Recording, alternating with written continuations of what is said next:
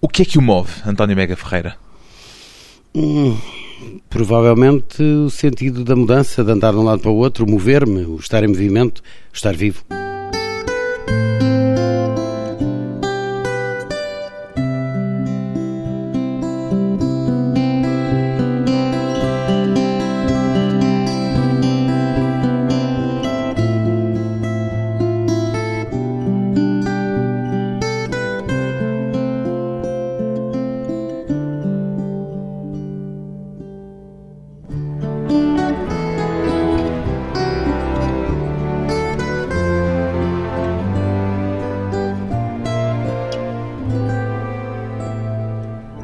António Mega Ferreira, 56 anos, jornalista, escritor, gestor cultural, por esta ordem ou pela ordem inversa, António Mega Ferreira? Depende das circunstâncias e das frequências. Há alturas da vida em que sou mais escritor do que gestor. Nesta altura? Eh, bom, nesta altura sou gestor, sobretudo visto que entrei em funções há poucos dias como Presidente do Conselho de Administração do CCB.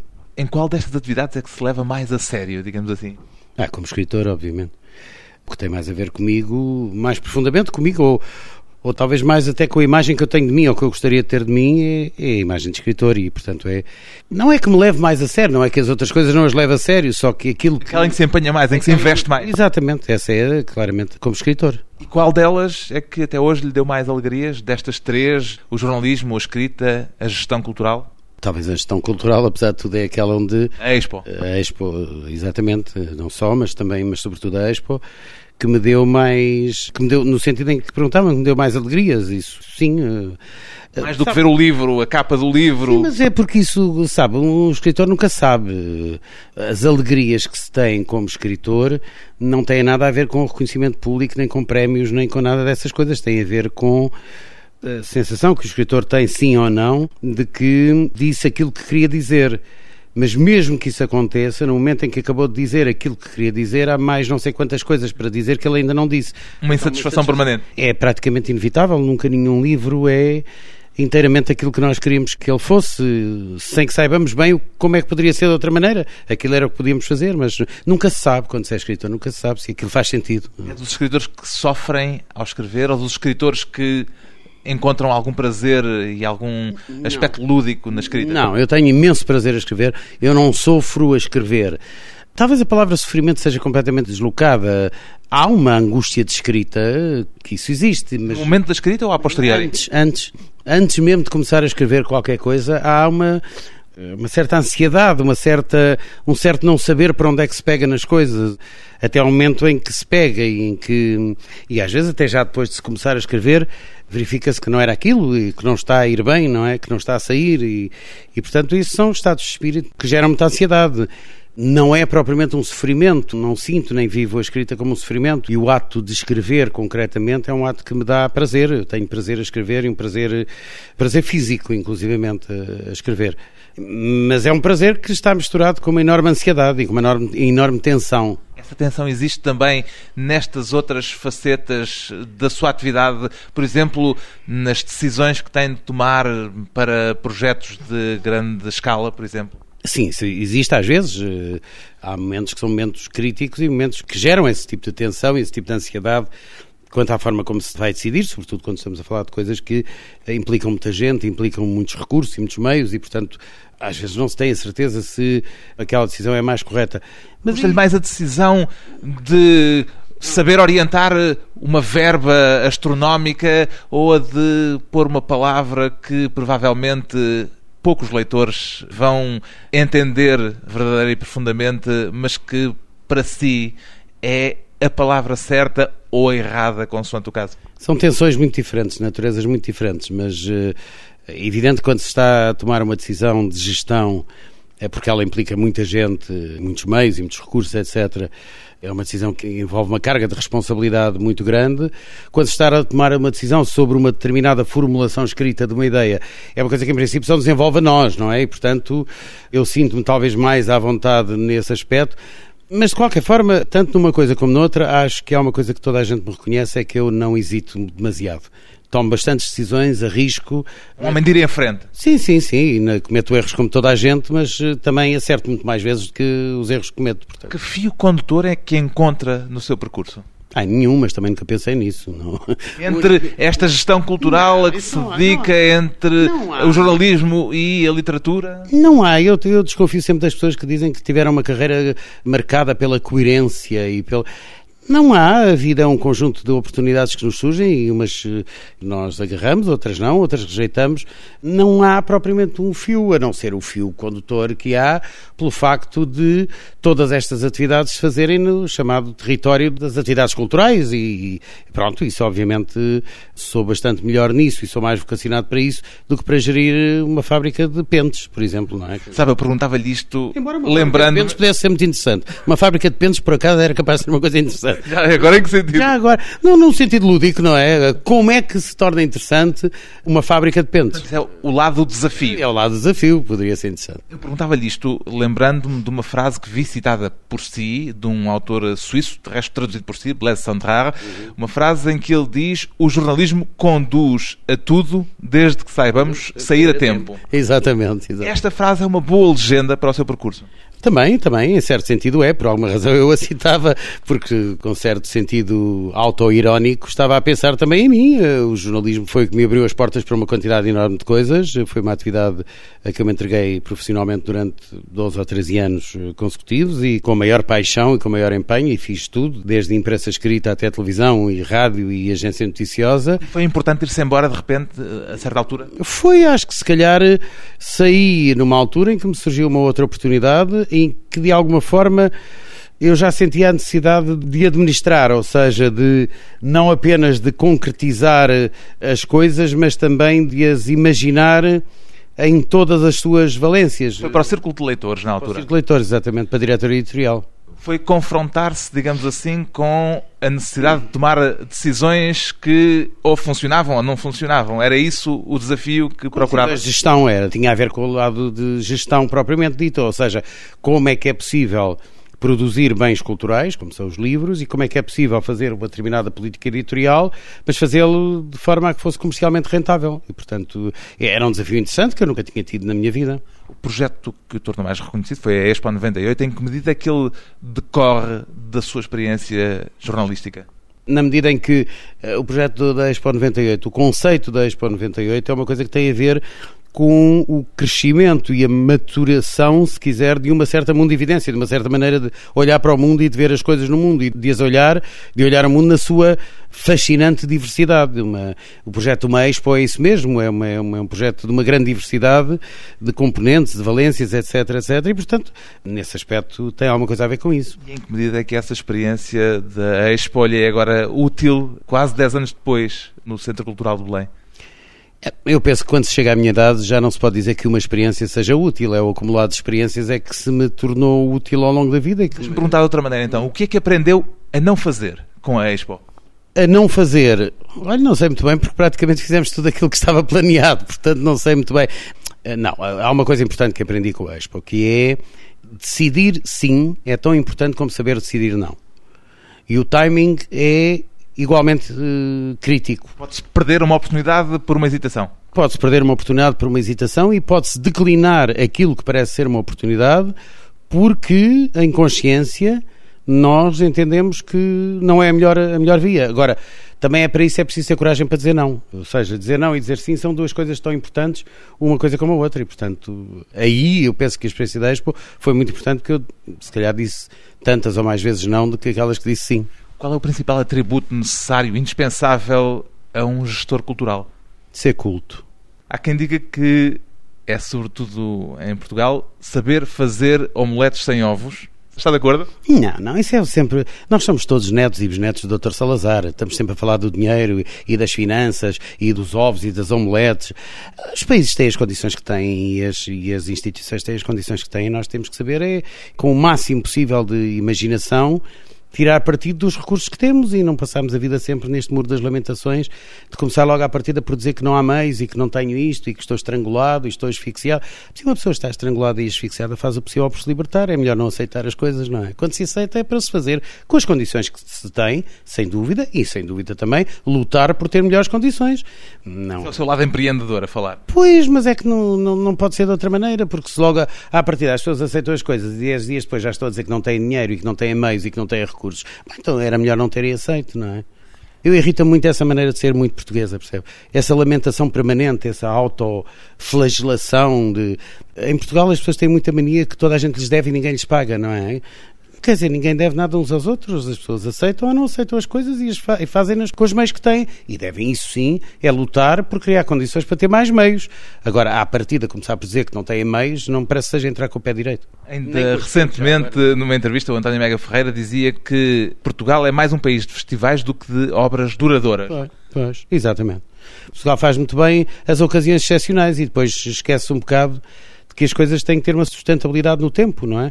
que determinados esforços excepcionais que se fazem em determinada altura têm que ter uma sequência, têm que ter uma continuidade. A sua intenção no CCB é contrariar ou tentar contrariar essa tendência? A minha intenção no CCB é aproveitá-la e tirar partido dela. É tirar partido dela, é tentar criar algumas condições de sustentabilidade à Fundação do Centro Cultural de Belém, de forma a que hum, no seu futuro esta instituição não esteja tão dependente dos humores variáveis do Ministério das Finanças, que também são compreensíveis, portanto não tem nada especial, mas eh, é evidente que quanto mais uma instituição está dependente de um subsídio do Estado, eh, e faz todo sentido que o seja porque é uma instituição estatal, não é? Mas quanto mais estiver dependente disso, mais vulnerável se torna e mais difícil é programar a prazo.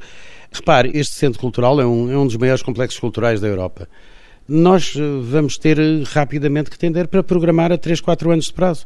Porque a única possibilidade que temos de trazer ao Centro Cultural de Belém as grandes manifestações artísticas, eh, seja no capítulo das exposições, seja no capítulo da música ou do teatro ou da dança, a nível internacional, é entrar em projetos de longo, médio prazo. Portanto, estamos a falar de 3, 4 anos. Ora bem, para podermos programar a 3, 4 anos, temos que ter assegurado, a 3, 4 anos de vista, as condições e a solidez financeira para se poder efetivamente programar e investir. Oh, e em grande parte eu acho que é isso que a minha função principal aqui é, é essencialmente essa, é talvez criar um outro ritmo, digamos assim, de forma a tornar mais visível, mais estável, mais contínua, mais sistemática, se quiser, e consistente a programação deste centro cultural. Obras duradouras e não apenas festivais de um momento. Depois de um breve intervalo, vamos voltar com António Bega Ferreira e os primeiros jornais aos 7, 8 anos.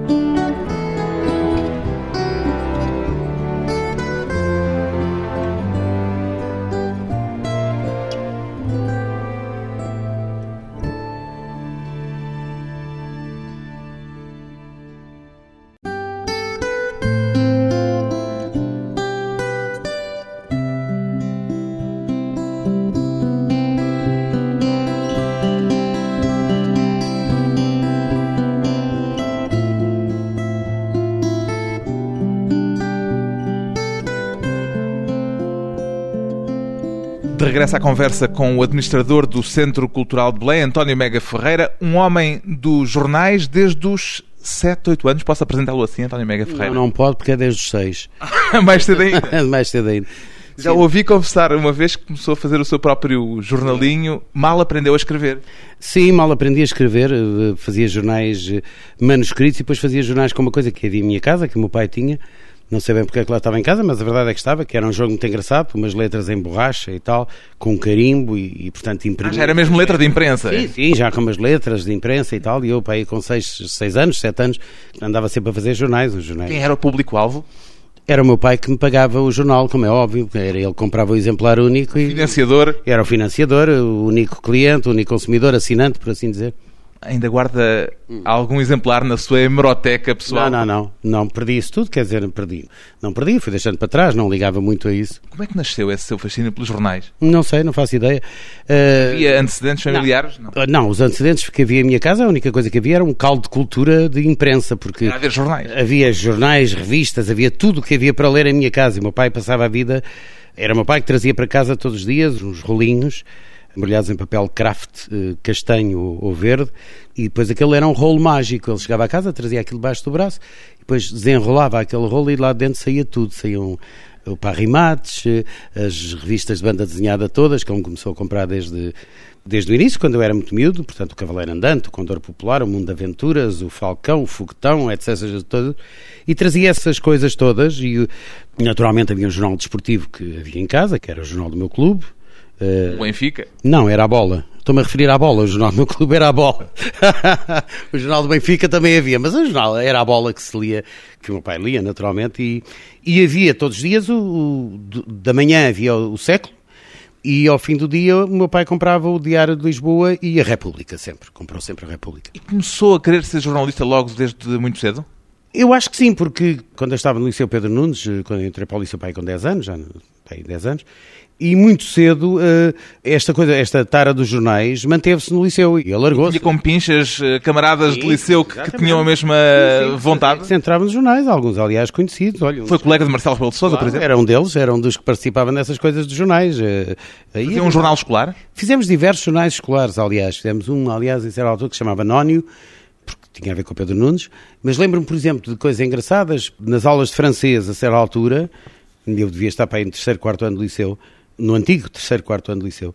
E nas aulas de francês lembro-me de fazer jornais em francês, eh, onde a gente escrevia em francês, o jornal, faço ideia, devia ser um francês completamente macarrónico, mas fazíamos jornais. Isso foi por aí adiante, ao ponto da sua carreira de jornalista ter sido, pode-se dizer, teórica, porque eh, já li que aos 17 anos já era chefe de redação. É, era chefe de redação de um jornal que havia em Sintra chamado O Globo, que era um quinzenário. E havia redação mesmo?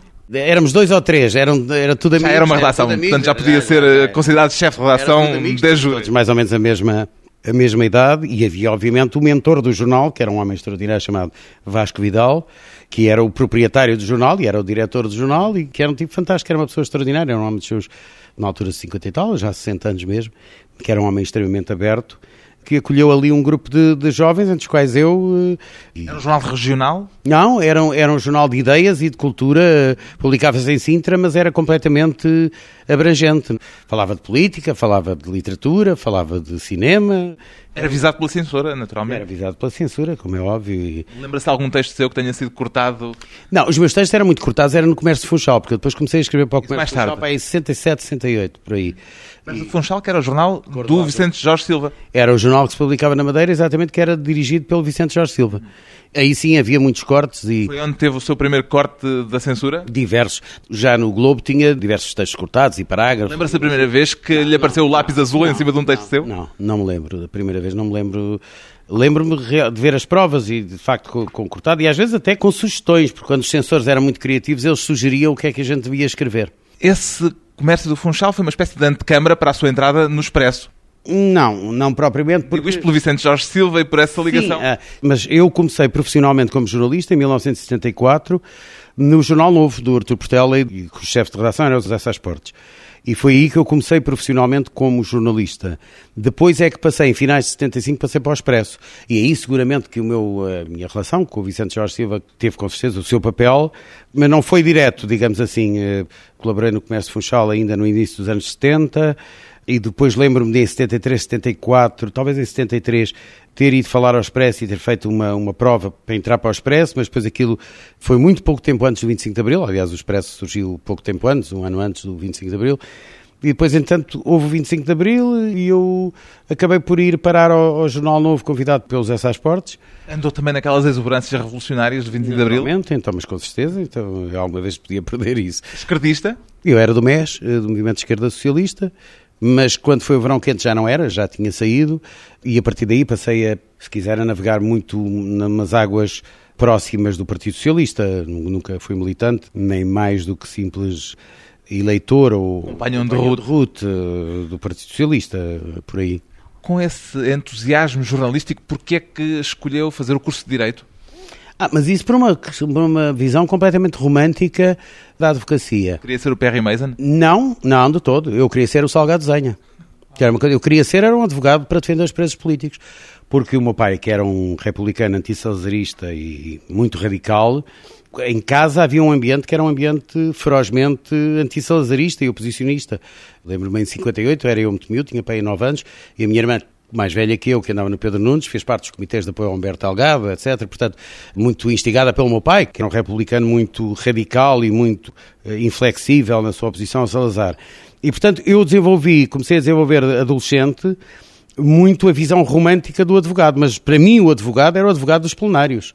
Era o, o advogado Tribunal que defendia, plenário que defendia, que defendia os, os preços políticos, exatamente, que defendia os preços políticos. E, portanto, foi muito mais essa visão. Nunca tive a visão do advogado, nessa época, pelo menos não tinha a visão do advogado. Eu não quis ir para direito para ser um advogado de negócios. Nunca chegou a ser advogado? Não, não, não. não. Nem, nem, nunca fiz o estágio sequer. Porque já estava no jornalismo quando acabei. Desinteresse? Porque eu fui fazendo o curso um bocado aos, aos bochechos, fiz até o terceiro ano de seguida. Depois, nessa altura, o meu pai eh, morreu e pronto, eu empreguei-me e, portanto, passei a aluno voluntário. Ia fazendo uma cadeira cada ano, portanto, demorei eh, mais uns anos até já acabei o curso depois de 25 de Abril, quando já era jornalista profissional e o que eu queria fazer era aquilo. E, portanto, acabar o curso ou não acabar, para mim foi irrelevante. Nem, nunca, nunca fiz estágio, nunca me inscrevi na ordem, nada disso. Portanto, nunca segui essa carreira. Lembro-me de uma crónica sua em que citava Ortega Gasset que terá dito um dia que cada um de nós tem um projeto essencial, porventura único, ao qual dedica toda a sua existência, seja para o rejeitar, seja para cumpri-lo. Já identificou o seu? Eu. Eu. O seu projeto é o próprio António Mega Ferreira? Exatamente, é a minha construção como ser. Esse é o, meu, é o grande projeto da minha vida. E não... Um projeto para o cumprir e não para o rejeitar, exatamente, Exatamente, portanto é, é, isso. Tudo aquilo que eu faço na vida é uma... tem a ver com uma data de coisas, tem a ver com as pessoas, etc, etc. Mas no fundo, quando eu paro um bocadinho para pensar o que é que aquilo significa na minha vida, normalmente a avaliação que eu faço é uma avaliação que tem a ver comigo enquanto ser ou seja, os projetos na minha vida ficam marcados na minha cabeça se contribuíram na minha análise para ser melhor do que o que era antes. Não há o risco do autocentramento com esse eu? É possível que sim, mas não é grave. A Constituição permite. O narcisismo faz parte? Também está previsto na Constituição por omissão. Não tenho nada contra essas coisas, normalmente é politicamente correto dizer ah, eu não sou. Não, eu sou de facto uma pessoa Sou um individualista, é evidente que sou, uh, toda a minha estrutura de vida tem a ver com isso. Ao contrário do que as pessoas pensam, pode ser individualista e ser-se profundamente solidário com as pessoas, e eu acho que durante a vida tenho demonstrado diversas vezes que o sou, até na maior parte das vezes sem as pessoas cá fora o saberem, mas é possível viver preservando terrivelmente, e terrivelmente é, tem força, e é o advérbio modo que se aplica a nossa individualidade e a nossa. Porque eu acho que de facto a preservação da nossa individualidade e a construção individualista é talvez o caminho que mais nos aproxima da liberdade e da condição do homem livre. Um individualista com projetos solidários. Depois de mais uma breve pausa, regressamos à conversa com António Mega Ferreira e os projetos literários na gaveta.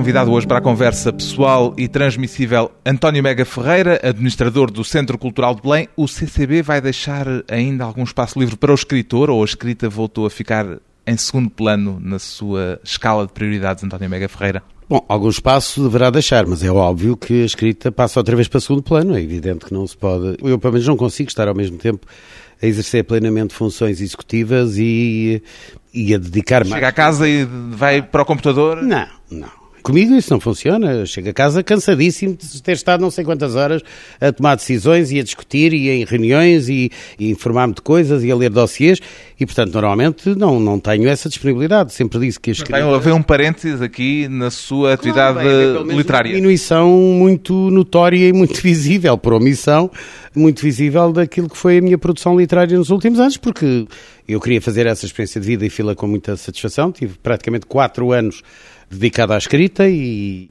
mas isso exige, como eu sempre disse, exige uma disponibilidade que às vezes não é disponibilidade de tempo. Não é, é mental. Tem, é mental, claro, é psicológico. É memória RAM.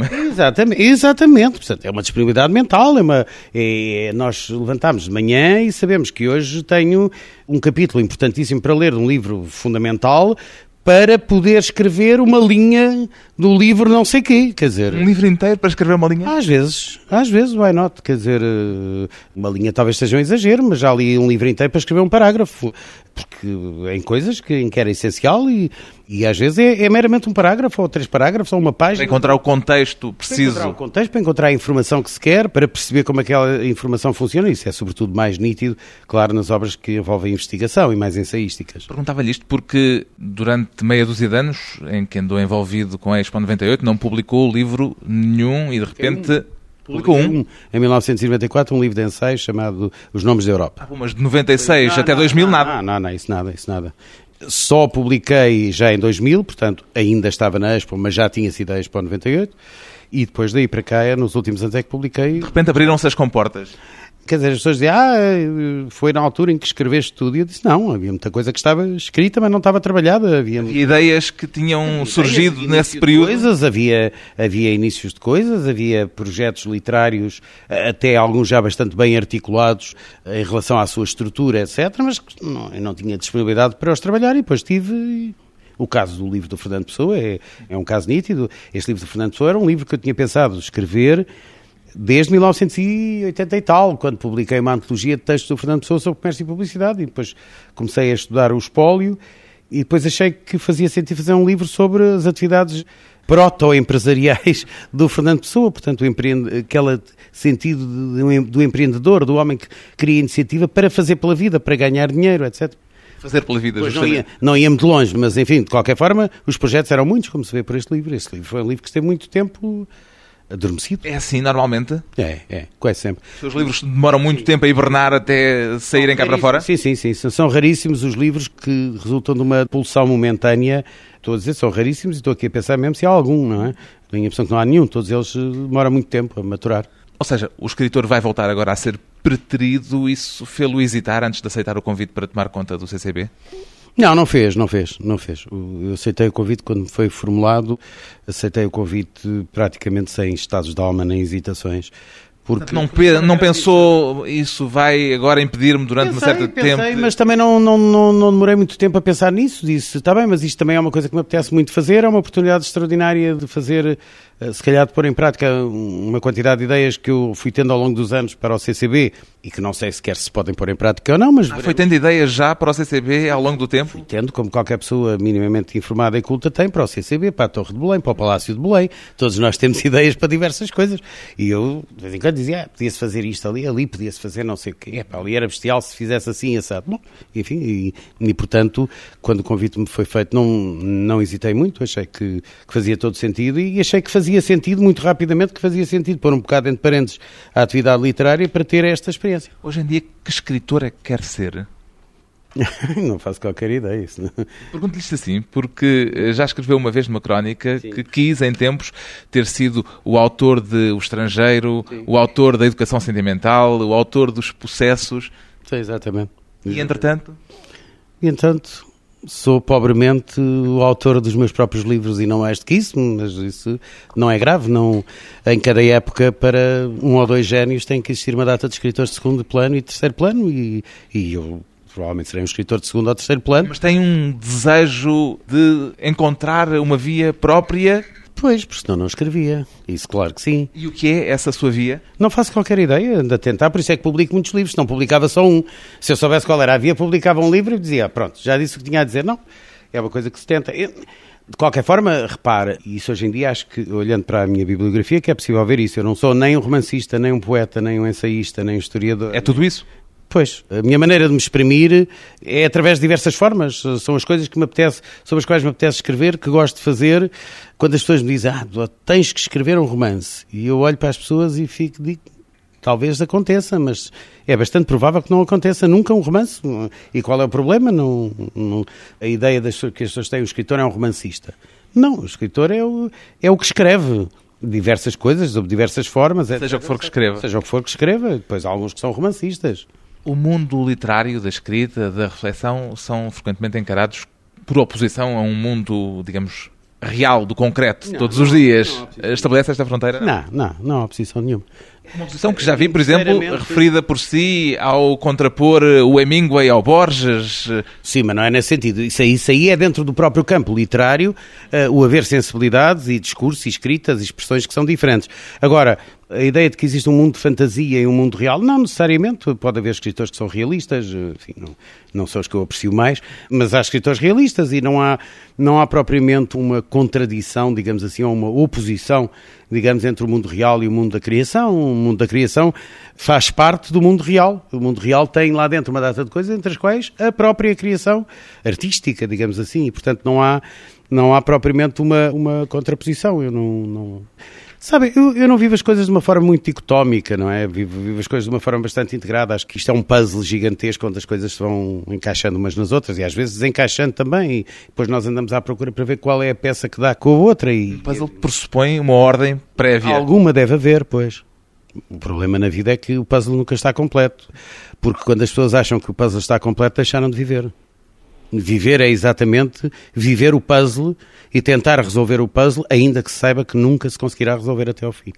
Prefere vir a ser recordado pelos seus livros ou pela sua ação como dinamizador cultural, vamos pôr as coisas nestes termos? Eu gostaria de vir a ser recordado pelos meus livros, mas temo que venha a ser recordado pela minha ação como dinamizador cultural, como diria. Que fronteira é que estabelece entre uma coisa e outra? É, são duas coisas diferentes, como lhe disse no princípio desta conversa, para mim a forma o que tem mais autenticamente que ver comigo é a escrita. E, portanto, naturalmente que eu gostaria de ser visto no futuro e ser recordado, se fosse caso disso, obviamente, como escritor, porque isso é que tinha mais a ver, mas acho que pela dimensão dos projetos culturais e, e urbanos em que me envolvi, muito provavelmente se vier a ser recordado, repito, virei a ser recordado pela minha participação nesses projetos e muito menos pela minha atividade como escritor. Bah, é o que é. E a política nunca o tentou? Não. Eu, não, a política tentou, a política tenta-me todos os dias. Mas tenta-me no sentido da cidadania. Da cidadania não se mistura com movimentos espúrios à pala de, à sombra de resultados eleitorais. Não tem nada a ver com isso. A cidadania no sentido mais intenso. Eu intervenho na vida pública como cidadão. E como cidadão intervenho muito com muita frequência, porque escrevo, e porque escrevo sobre política, e porque intervenho em campanhas eleitorais, etc, etc. Mas a política, a atividade política, a carreira política, não me tenta absolutamente nada. Aliás, já tive diversas oportunidades e rejeitei-as, porque não, não me interessa nem, nem está de forma nenhuma no meu horizonte vir a desempenhar qualquer cargo de natureza política governamental, digamos assim. As escolhas por ação e omissão de António Mega Ferreira, o homem que imaginou a Expo, que como escritor já publicou ficção, poesia, ensaio e crónicas e que se propõe revitalizar o Centro Cultural de Belém.